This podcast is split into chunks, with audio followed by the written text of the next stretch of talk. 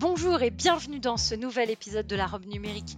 Je suis Oriana Labruyère et chaque semaine, je reçois un acteur du numérique, français ou européen, pour parler des enjeux de ce secteur bouillonnant, vous faire découvrir des solutions tech et innovantes. Enfin, on décryptera ensemble le cadre juridique dans lequel elles évoluent. Bonne écoute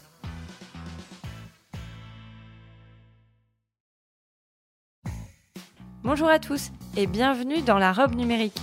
Je suis Oriana Labruyère et chaque semaine, avec mon invité, nous vous présentons une solution technologique répondant aux enjeux juridiques modernes. Bonjour à tous. Non, vous n'avez pas un problème de son, c'est bien ma voix qui a un problème. Aujourd'hui, on va vous parler de cybersécurité. À l'aune de ce confinement en saison 3 que nous allons vivre, nous avons pensé que c'était bien de reparler de cybersécurité et de gestion du risque cyber, en espérant quand même que euh, la saison 3 s'arrête là et qu'on n'ait pas autant de saisons que Dallas. Donc euh, aujourd'hui, le thème c'est euh, gestion du risque cyber lorsqu'on est une TPE et une PME et qu'on n'a pas la possibilité de se financer à 100% un responsable de la sécurité des systèmes d'information, le fameux RSSI. Merci pour vos écoutes nombreuses et n'hésitez pas à vous abonner ou à nous laisser une évaluation 5 étoiles. Aujourd'hui, j'accueille Guillaume Witz qui est au cœur de CNPP Cybersécurité, Bonjour Guillaume, bonjour et bienvenue dans la robe numérique. Alors aujourd'hui, on va parler de cybersécurité et plus précisément, on va parler de l'évaluation du risque. Donc avant tout, est-ce que tu peux nous présenter CNPP Bonjour Oriana. Oui, donc euh, CNPP, euh, c'est un groupe qui a été créé il y a 60 ans et qui est devenu un acteur de référence dans le domaine de la prévention et de la maîtrise des risques. Euh, avec nos 350 collaborateurs, nous accompagnons nos clients sur une vision à 360 degrés du risque euh, dans les domaines de la sécurité incendie, de la sûreté, de l'atteinte à l'environnement, des risques professionnels et bien sûr de la cybersécurité. Alors, quant à moi, je dirige en fait la filiale CNPP Cybersecurity, qui est donc dédiée à ce cinquième domaine de risque qu'est la cybersécurité. Alors c'est un grand besoin aujourd'hui. Quand on parle d'évaluer les besoins en cybersécurité, comment on s'y prend quand on est une PME, une TPE Alors le, le leitmotiv, c'est avoir une approche par les risques. Alors une approche par les risques, c'est quoi?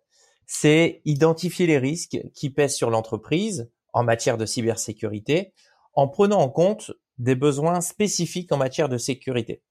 Alors, pour vous donner un exemple concret, euh, par exemple, un secret de fabrication aura certainement un besoin plus important euh, en sécurité, notamment en matière de confidentialité, qu'une notice d'installation téléchargeable sur Internet, par exemple. Cette approche par les risques euh, permet d'évaluer l'impact d'un risque qui se réalise et donc de prioriser les actions qui permettent de réduire ce risque. Donc, en fait, dans l'exemple que tu nous donnes, on est d'accord que c'est un, c'est un exemple euh, très concret, donc c'est une approche par les risques. Là, c'est des exemples de documents, mais ça pourrait être des exemples de processus ou, des exemples de traitement en fait dans l'organisation. Euh, oui, oui, tout à fait. Euh, cette approche par les risques. Alors bien sûr, quand on parle de protection de, la donnée, que ça soit une donnée personnelle ou une donnée sensible pour l'entreprise, il, il, est en effet nécessaire d'avoir cette approche par les risques, que ça soit sur la donnée, sur les processus, etc quelles sont les questions qu'il faut impérativement se poser quand on est le ou la patronne d'une TPE ou d'une PME Que dois-je faire en priorité? Quel budget dois-je prévoir? Que pourrait-il se passer si je ne fais rien? C'est autant de questions que se posent les, dirigeants et pour lesquelles ils ont du mal à avoir des, des réponses. La clé, c'est le RSSI, le responsable de la sécurité des systèmes d'information. C'est lui qui est le pilote dans l'avion sur ces sujets. Sa mission première, c'est de définir la politique de sécurité du système d'information, de veiller à son application. Euh, il a aussi un rôle de conseil, d'assistance, d'information, de formation et d'alerte. Euh, mais vous allez me dire, Oriana, toutes les TPE PME n'ont peut-être pas les moyens ou le besoin d'un RSSI à temps plein. Tout à fait. Euh, c'est tout à fait vrai, c'est tout à fait vrai, mais il faut savoir qu'il est possible d'externaliser cette fonction RSSI pour bénéficier des compétences d'un RSSI avec un temps d'intervention et un budget adapté à chaque structure. C'est en quelque sorte un RSSI à temps partagé. Et c'est une solution qu'on peut rencontrer dans n'importe quelle structure? Alors, c'est vrai que la, solution du RSSI à, temps partagé est plus adaptée aux TPE-PME. Pourquoi? Parce qu'à partir d'une certaine euh, dimension d'entreprise, je dirais, euh, il s'avère nécessaire d'avoir vraiment un RSSI à plein temps euh, qui va occuper ses fonctions au quotidien au sein de l'entreprise. Et quand est-ce qu'on sait qu'il faut avoir un DSI, un RSSI à plein temps? Est-ce que c'est une question aussi d'activité, du secteur d'activité, ou est-ce que c'est vraiment qu'une question de risque? Alors, c'est une question, euh, chaque entreprise a un contexte euh, différent et en fonction du secteur d'activité, du volume de données traitées, des interfaces avec les tiers, les prestataires, les sous-traitants, tout ça fait que le dimensionnement du RSSI doit être adapté. Euh, l'idéal, c'est de mettre le pied à l'étrier euh, avec euh, un, RSSI à temps partagé qui potentiellement, en fonction des, chantiers qui sont à, couvrir, pourra déboucher sur l'embauche à plein temps d'un RSSI. Après, ce qu'il est possible de faire aussi, pour les entreprises déjà d'une certaine dimension et qui ne savent pas euh, s'ils doivent embaucher ou pas un RSSI euh, ou faire appel à un RSSI, à temps partagé, c'est de faire un audit euh, de la maturité de l'entreprise en matière de cybersécurité, ce qui pourra déterminer en fait la charge qui est nécessaire pour la fonction RSSI. Donc ce, ce, diagnostic, il permet d'évaluer les zones de risque et donc les priorités à court ou moyen terme pour ces, euh, pour ces entreprises. En effet, le, un audit à la fois euh, technique et euh, de gouvernance permettra d'évaluer la charge qui est nécessaire pour le RSSI pour accompagner l'entreprise. et donc, ce rapport d'audit permettra de définir s'il faut faire appel à un RSSI à temps partagé ou s'il est nécessaire, au contraire, de recruter un RSSI à temps plein au sein de l'entreprise. Est-ce que euh, sur la partie euh, financière aujourd'hui, la lutte contre euh, le risque cyber est souvent vue que d'un point de vue de la dépense. C'est-à-dire on, a du mal à, travailler, enfin les entreprises en tout cas ont souvent du mal à y aller parce que c'est toujours vu d'un point de vue de la dépense. Quel est ton regard là-dessus? Alors, c'est certain, puisque c'est ce que nous vivons au quotidien, en étant en proximité avec, avec nos clients. C'est souvent vu comme un centre de coût. La problématique, c'est que, comme pour un grand nombre de, risques, tant que l'on n'est pas confronté en situation réelle à ce risque, on a tendance, et je pense que c'est certainement humain, à, le minimiser.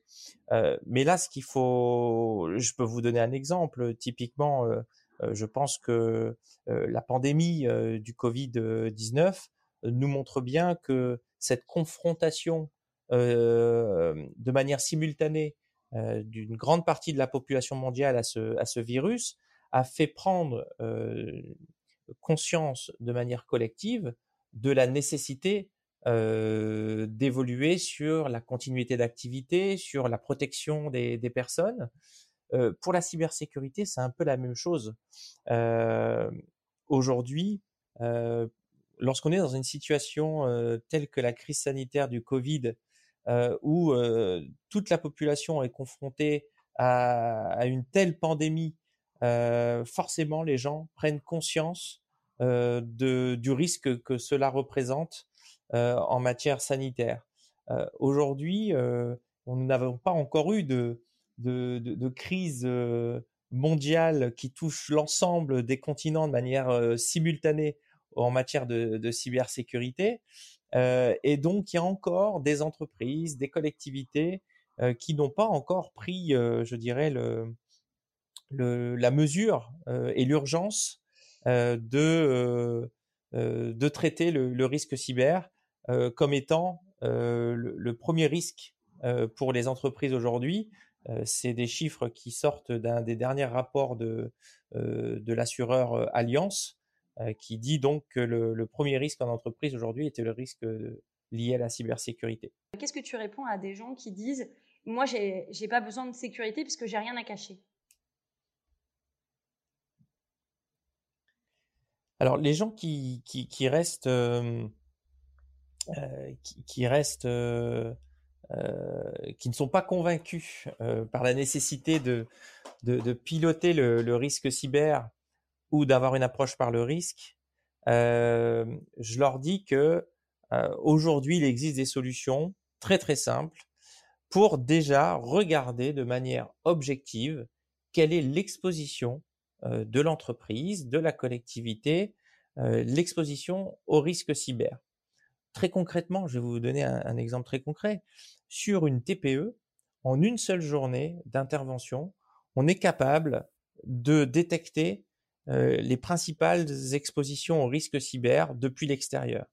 Et donc, je, pense que même les toutes petites entreprises qui ne savent pas forcément qui ont peut-être un peu peur parfois d'aller sur ces sujets de la cybersécurité avec des a priori, ça peut coûter cher, quels bénéfices on va en retirer. Ben voilà, je leur dis que simplement une journée d'intervention, ça permet déjà d'y voir un peu plus clair et ça permet au directeur de, l'entreprise de prendre les décisions en connaissance de cause. On montre qu'il y a, des qu'il y a potentiellement des, des failles, euh, on propose un plan d'action, eh bien au moins le directeur de l'entreprise décide ou pas de suivre ce plan d'action, mais au moins il a un regard objectif sur son niveau d'exposition. Et ça, ça me semble quelque chose quelque chose d'important. Donc on lutte contre l'adage qui dit que ce que l'on ignore ne nous fait pas souffrir. exactement. Ok. quelles sont les toutes premières étapes essentielles du coup à mettre en place? On a parlé de, de, recruter un RSSI, on a parlé de, de faire un état des lieux, un diagnostic euh, du risque cyber. L'étape d'après, c'est quoi? Alors, une fois qu'on a trouvé euh, euh, notre, notre pilote dans l'avion, le RSSI, le but du jeu, c'est donc de, dérouler le, plan d'action qu'on a réalisé pendant, l'audit. L'audit met en exergue des faiblesses et propose directement en fait un plan d'action pour monter en maturité. Alors tout ça, ça peut s'inscrire dans euh, un système de management de la sécurité de l'information qu'on appelle aussi euh, SMSI et qui fait, euh, qui est l'objet d'une norme internationale qui s'appelle l'ISO 27001. L'avantage, entre autres, d'une organisation autour de l'ISO 27001, c'est qu'elle permet, en plus de la maîtrise du risque cyber, d'être un outil important euh, pour la conformité au, RGPD euh, ou encore euh, la mise en place d'un plan de continuité d'activité. Au-delà des avantages que, que, ça peut apporter au sein de, de, l'entreprise ou de la collectivité, une certification ISO 27001, c'est également un avantage concurrentiel. Euh, et c'est aussi une réponse aux, exigences euh, en matière de cybersécurité de la part euh, de plus en plus de clients et de fournisseurs. Très bien. Si je te demande de dire, euh, donc ça c'est nos deux dernières questions, euh, si je te demande, de, si je te propose de dire euh, non à quelque chose, ce serait quoi? Bah, Je dirais non à la politique de l'autruche. évaluons les risques pour que chaque dirigeant puisse prendre ses décisions en connaissance de cause. Ok. Et si je te demandais de, si je te proposais de dire oui à quelque chose, ce serait quoi? Alors, quelque chose euh, auquel je tiens beaucoup, c'est oui pour appeler l'humain le maillon fort de la cybersécurité. Vous savez, vous avez déjà entendu parler, euh, on dit souvent que, l'humain est le maillon faible de la cybersécurité. Moi, je pense qu'il faut un peu renverser les, a priori et, se dire qu'il faut se donner les moyens de lancer des actions euh, efficaces de sensibilisation auprès des collaborateurs, efficaces mais aussi adaptées à chaque contexte pour faire vraiment de l'humain le maillon fort de la cybersécurité. Merci Guillaume pour cette note de fin qui est très positive et en effet, je pense que l'humain est au cœur de la cyber et est le maillon fort de la cyber. Merci beaucoup de le rappeler. merci d'être venu dans la robe numérique et à très vite. Merci Oriana, à bientôt.